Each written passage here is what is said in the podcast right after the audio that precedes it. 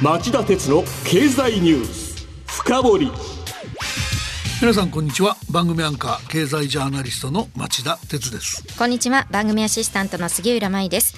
今日も新型コロナ対策をして放送します。えー、今日の深掘りは先ほどの町田鉄の経済ニュースカウントダウンに続いてスペシャルエディションでお送りします。そしてタイトルは？建国記念の日スペシャル7回連続のワールドカップ出場期待が高まる日本代表これでサッカー人気は安泰か。取材歴39年の竹地幸則記者に聞く、えー、竹地記者。彼は実は僕の日本経済新聞社時代の同期で、ほぼサッカー一筋に39年間取材してきた慶宇記者。今は日本経済新聞総合解説センター編集員も務めています先ほどは日本代表の本当の実力はをテーマにお伺いしましたがこの時間はサッカーはコミュニティや地域経済に寄与しているかをテーマにお送りしていきます。まあ竹内記者ならではのね、はい、深いお話が聞けると思います。ということで竹内さん。こんにちは。こんにちは。よろしくお願いします。こちらこそよろしくお願いします。それではお知らせの後じっくり深掘ってもらいましょう町田鉄の経済ニュース。深掘り。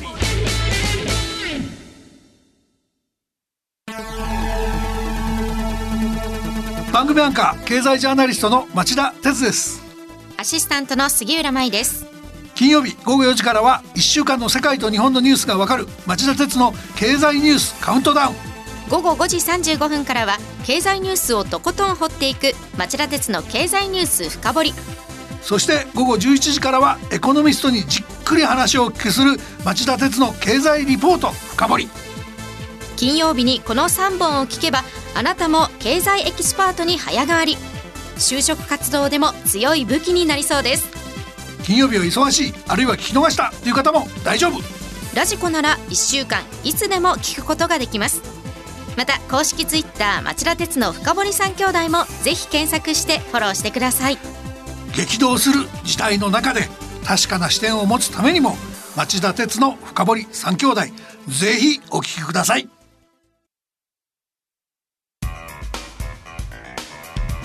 今日の深掘この時間は日本経済新聞総合解説センター編集員の竹地幸則さんにお話を伺ってまいります。ところで竹地さんさっきの続きですけど、はい代表チームがワールドカップに出場できるかどうかはサッカー全体の人気に直結するんですか昔は随分そういう心配しましたよね。日本代表のその構成員っていうのがですねみんな J リーガーだった時代っていうのは、はいうん、日本代表がの勝ち負けが J リーグの進化を問われるみたいなこととこうもうリンクしてたんですね。代表負けると J リーグ弱いんだと思われちゃう。大したやついねえんだなっていうことになって、それはちょっと工業的な価値をやっぱり損ねるみたいなところがあったと思うんですよ。うん、でも今は例えば日本代表が勝ちました。うん、じゃあその決めた選手たちが今週末 J リーグ見に行ったら会えるの？って思ってもいないわけですよね。みんなヨーロッパにも勝っちゃってる。うまくなったらすぐ向こう行っちゃうもんね。はい、代表の果実みたいなものがその工業的な部分でいうとフィードバックされないみたいなところがあるから、良くも悪くもだと思うんですけど、まあだから仮に日本代表が勝とうが負けようがそんなこととは関係なしに私はワールドカップの後の次の週末、うん、僕は J リーグに見に行きますっていう人はもうちゃんと存在しますし、うん、成績の勝ち負けに関係なく大体もうその J リーグの1試合平均の入場者数とかずっと年度別に追っていってもあんまり関係なくそれで負けたからガタッと減ったその年減ったとかっていうようなこともないので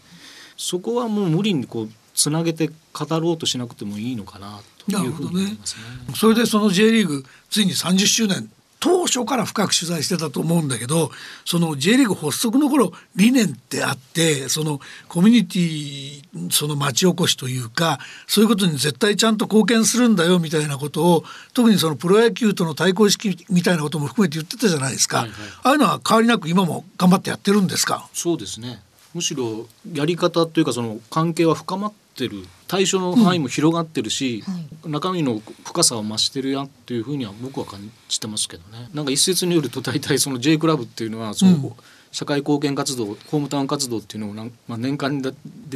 2万5千回ぐらいやってるって全ての、まあ、今も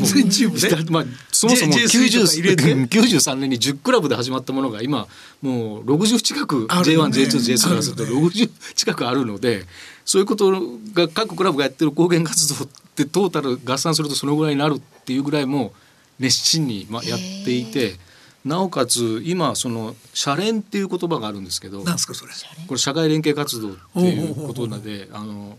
合言葉が J リーグを使おうっていうことで、えー J クラブとうん。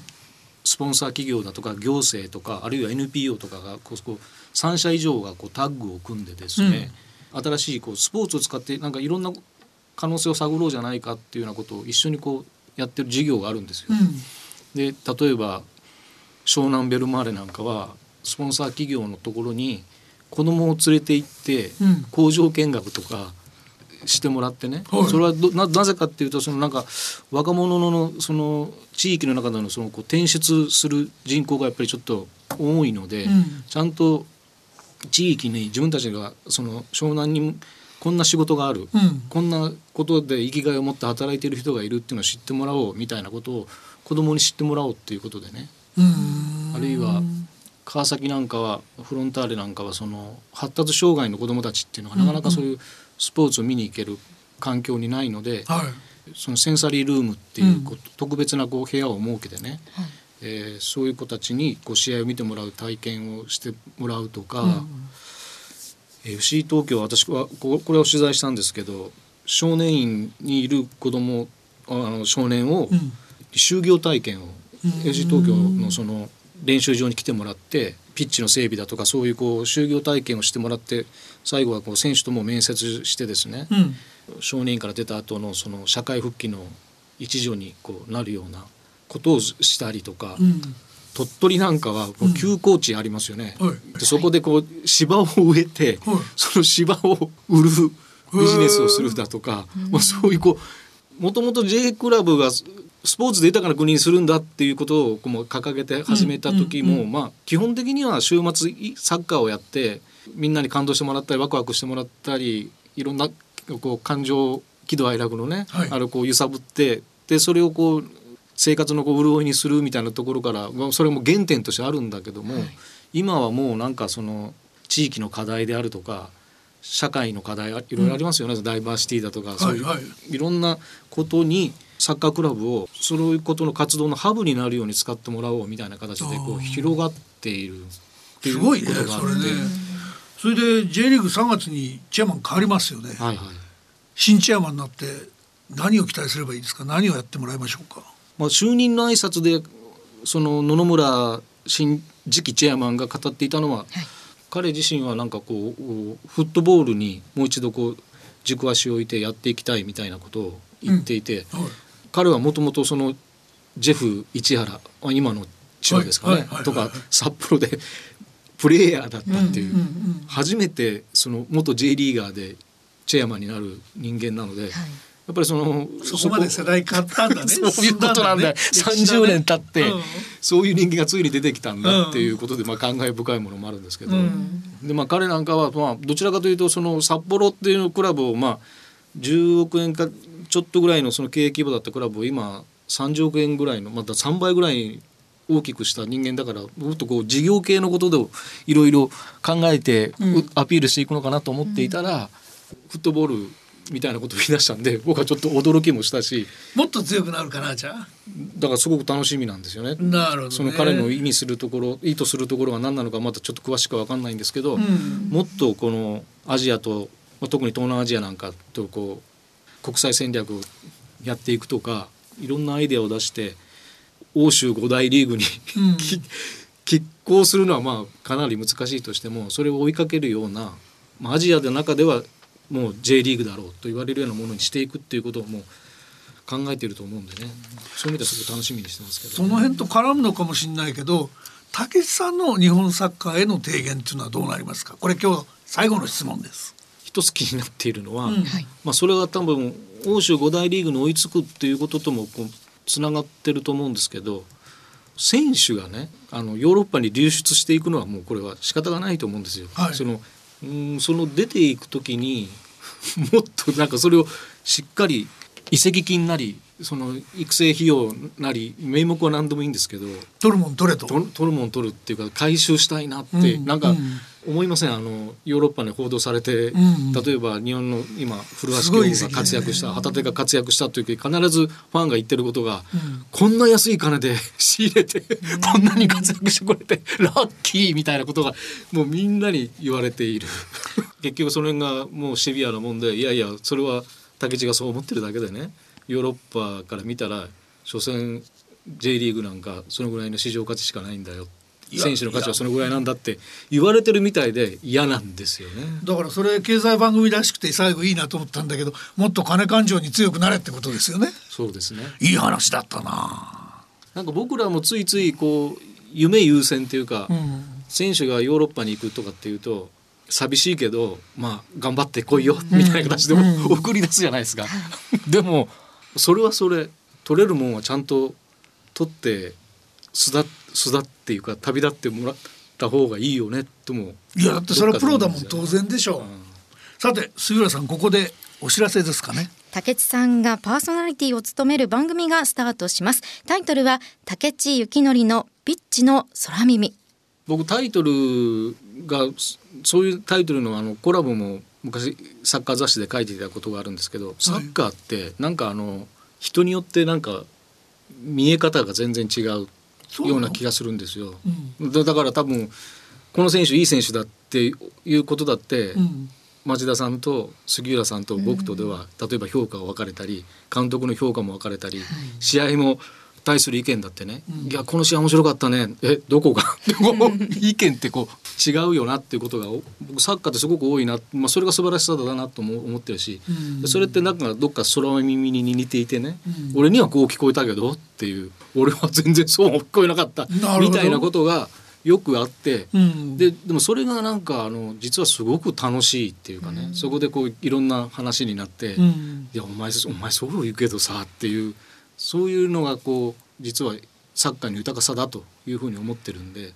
まあ、なんかそんな思い込めたタイトル通りのものになっていけばいいなと。楽しい番組になりそうですね。そうですね。放送は毎月第3第4月曜の18時からの30分間で今月の放送は21日月曜日と28日月曜日となります。えーあっという間だったんですけど大さん今日一日興味深いお話ありがとうございました。こちらこそありがとうございました。あの経済番組ですけど折に触れてこちらにもまたゲストに来てください。こんな私でよければ。いやーサッカーの話をなんとか経済に引っ掛けて聞いちゃいたいと思ってますんでよろしくお願いします。よろしくお願いします。今日は建国記念の日スペシャル。7回連続のワールドカップ出場期待が高まる日本代表。これでサッカー人気は安泰か。取材歴39年の竹地幸則記者に聞くと題してお送りしました来週2月18日はいつも通り夕方4時から始まる町田鉄の深堀三兄弟でお耳にかかりましょう。さて町田さん今晩11時からの町田鉄の経済リポート深掘りはどんなテーマでしょうか？はい、えー今夜は日本経済研究センターの研究顧問小峰隆さんをお迎えして北京オリンピック後の中国経済の行方はと題してお送りします。それでは今夜11時に再びお耳にかかりましょう。さようなら